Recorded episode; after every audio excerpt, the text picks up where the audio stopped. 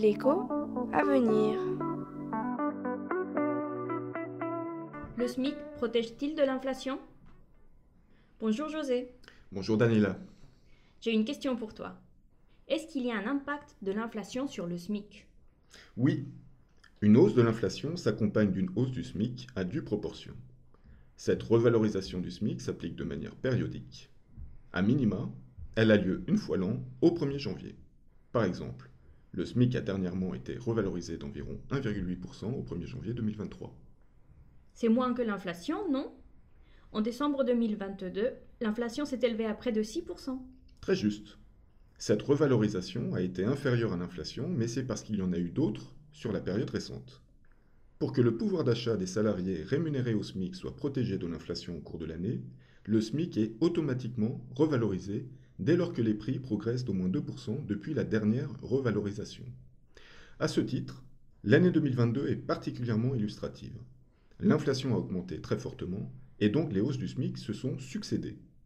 Hausse d'environ 0,9% au 1er janvier 2022, 2,6% le 1er mai, 2% le 1er août et enfin 1,8% le 1er janvier 2023. Au total, le SMIC a ainsi augmenté de 6,5% au cours de cette période, couvrant plus que l'inflation. Mais c'est alors la hausse du SMIC qui est supérieure à l'inflation? C'est vrai.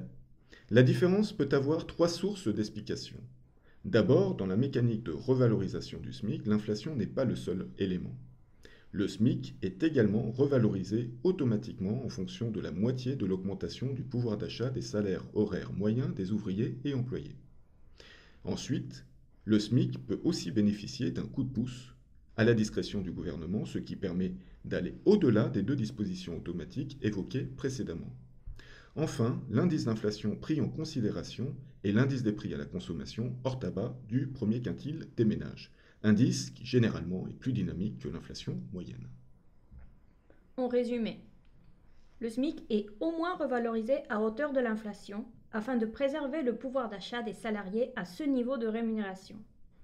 De ce fait, on peut dire que l'inflation est neutre sur le pouvoir d'achat du SMIC. Merci José. Merci Daniela.